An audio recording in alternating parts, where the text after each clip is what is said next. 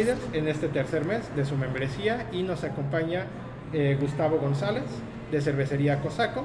Vamos a hablar de la cerveza que vamos a estarles ofreciendo con esta primera etapa y bueno, pues muchas gracias por estar aquí Gustavo. gracias por venir Ricardo, bienvenido. Gracias, gracias. Y bueno, pues vamos un poquito al, al grano eh, para hablar de nuestra cerveza, que es la que ya tenemos aquí en, en cámara, que es la Lager Multigrano.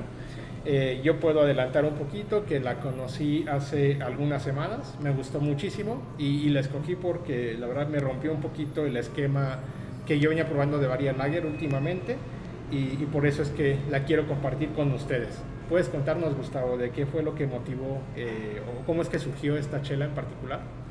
Pues la intención es eh, hacer una lager como muy fácil de tomar, uh sequita, como no, no, no, diría de corte industrial, pero que tenga un gusto como fácil, no complejo, eh, pero a la vez tiene su riqueza de maltas, uh es sequita y, y, no, y, no, es súper aguada. ¿no? Es una cerveza que tiene 5% de alcohol, uh, que ellos se perciben eh, aromas básicamente a cereales, a malta.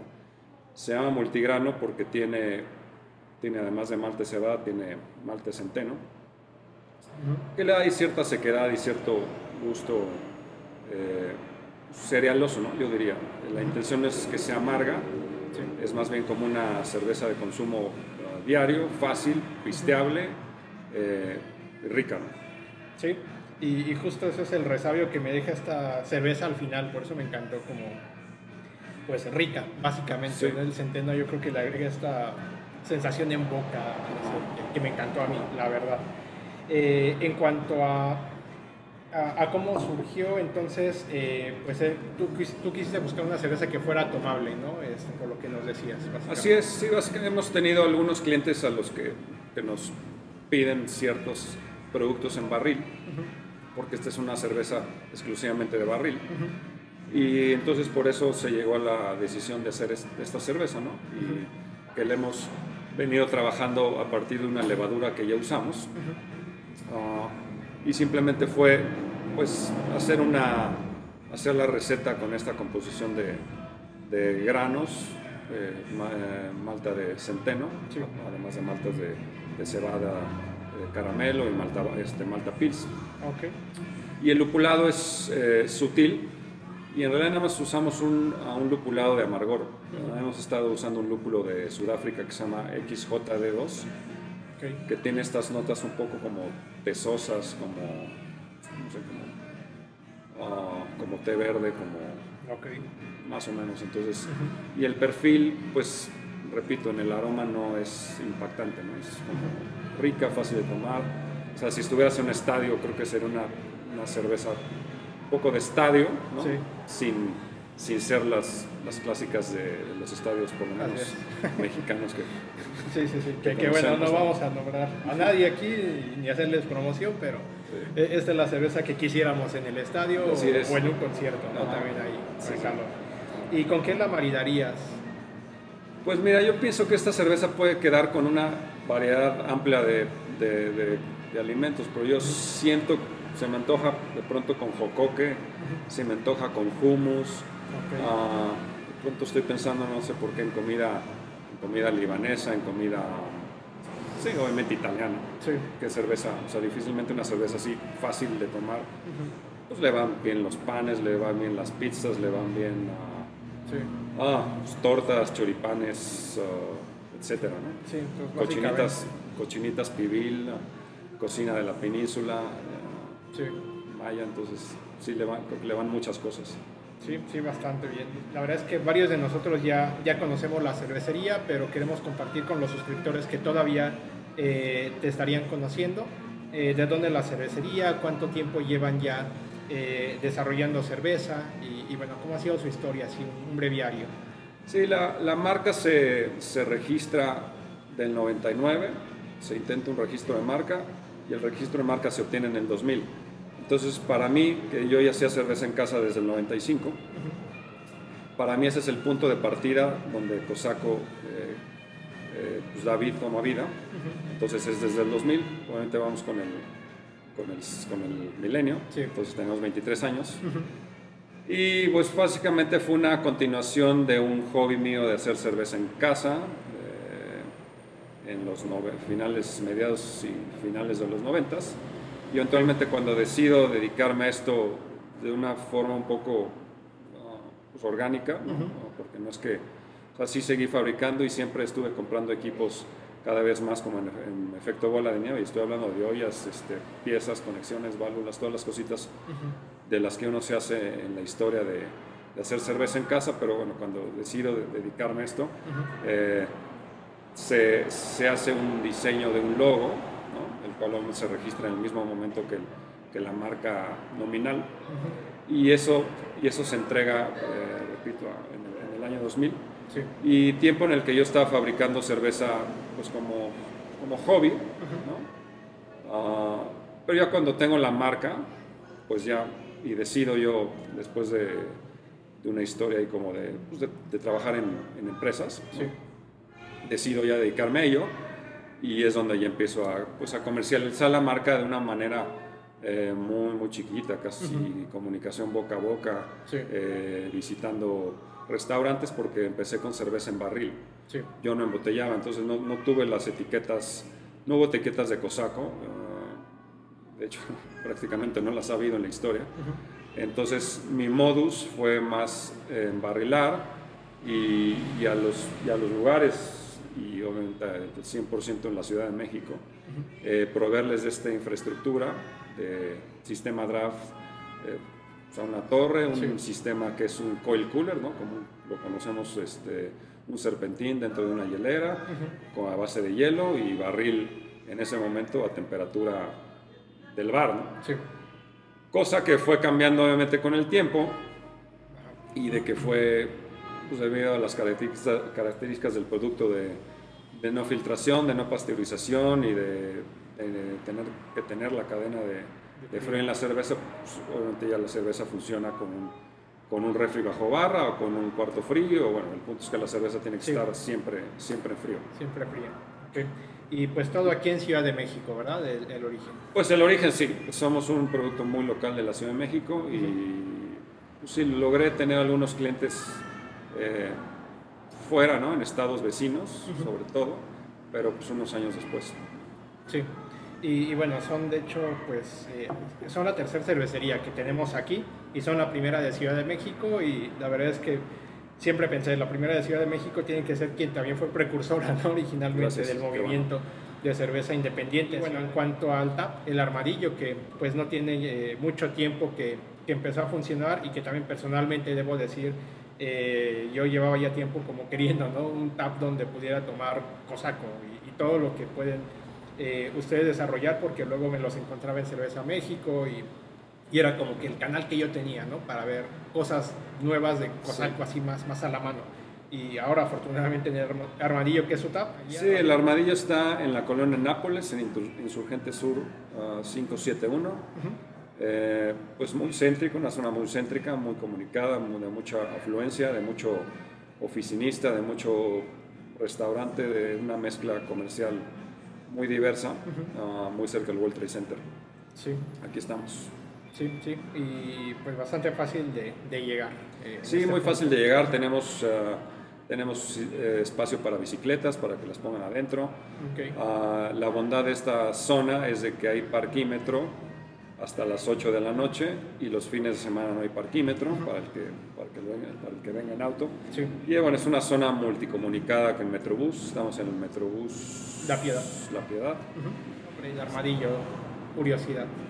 Pues mira, sí, es un poco de estas cosas que, que, se hacen medio absurdas y, poco en contrasentido de, lo lógico, ¿no? Ah, porque lo lógico se hubiera llamado Cosaco, Taproom o lo que sea Cosaco.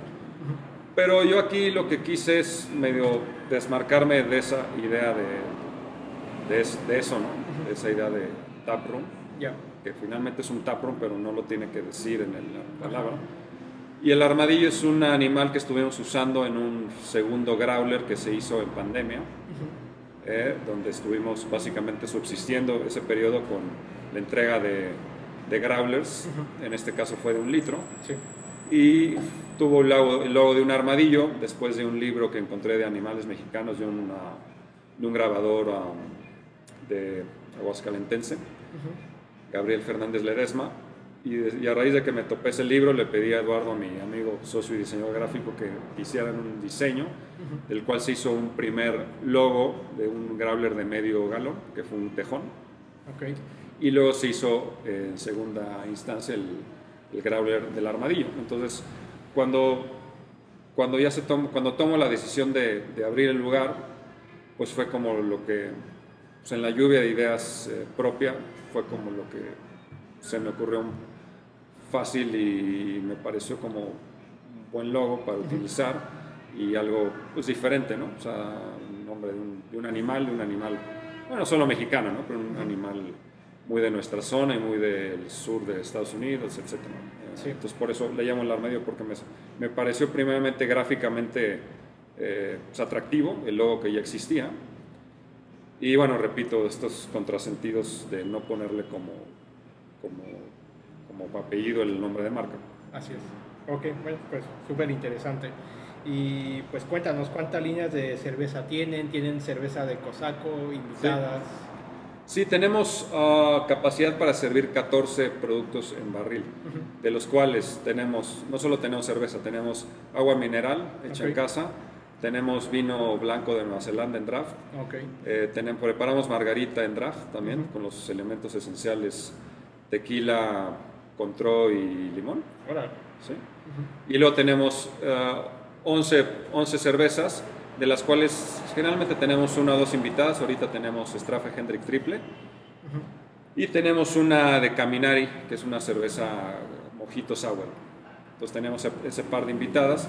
Y luego en las otras líneas tenemos las tres, de, las tres cervezas de línea de Cosaco, güera, roja y negra. Sí. Tenemos uh, pues muchas de temporada. Uh, tenemos esta lager multigrano en, en barril. Tenemos lager tropical tenemos una IPA turbia con marañón, tenemos una IPA negra que se llama Black Granate con, uh, con granada. Okay. Tenemos una que se llama TNT, que tiene tuna roja en barrica y es sour, es como sour bread. ¿no? Sí. Tenemos una Dry Stout, que es como una Guinness de ese perfil, ligerita, como de desayuno, de sesión. Tenemos una sazón nuevecita de temporada, okay. que se llama Sazón Mesón. Eso es en barril, entonces eso conforman las 14, 14 líneas. Y aparte tenemos un refrigerador con botella. Tenemos nuestra línea de 7 botellas bajo la marca Ponderosa, que es la marca eh, en botella de Cosaco. Cosaco Ponderosa, cerveza Ponderosa. Y ahí tenemos 7 estilos, de los cuales estamos debutando una Stout con mezquite. Okay.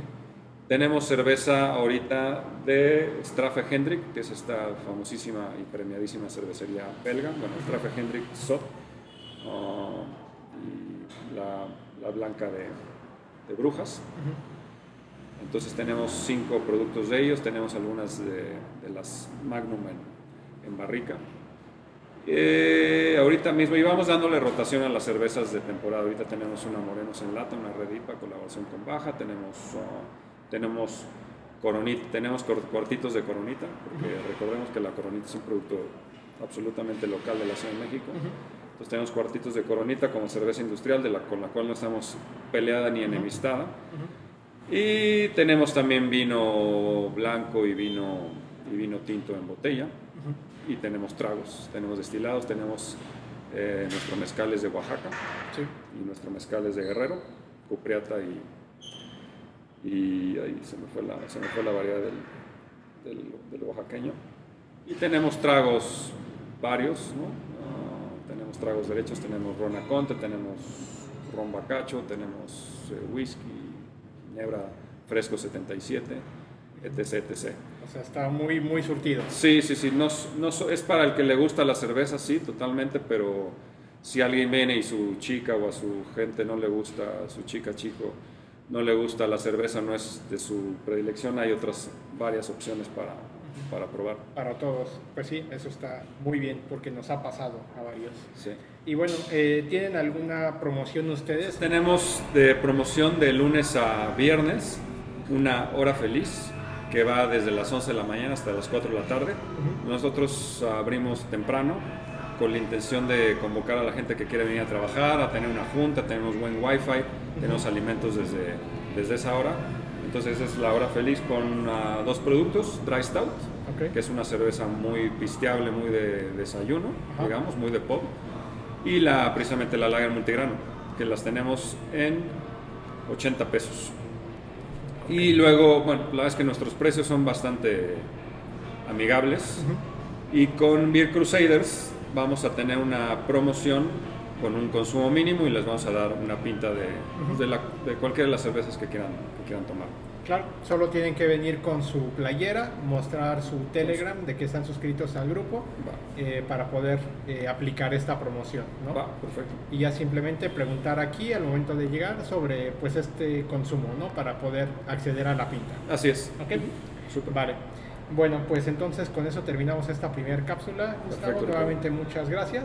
Gracias a ti. Y pues no recuerden suscribirse en redes, seguir a Cosaco, seguir eh, el armadillo y estén pendientes de todo lo que va sacando.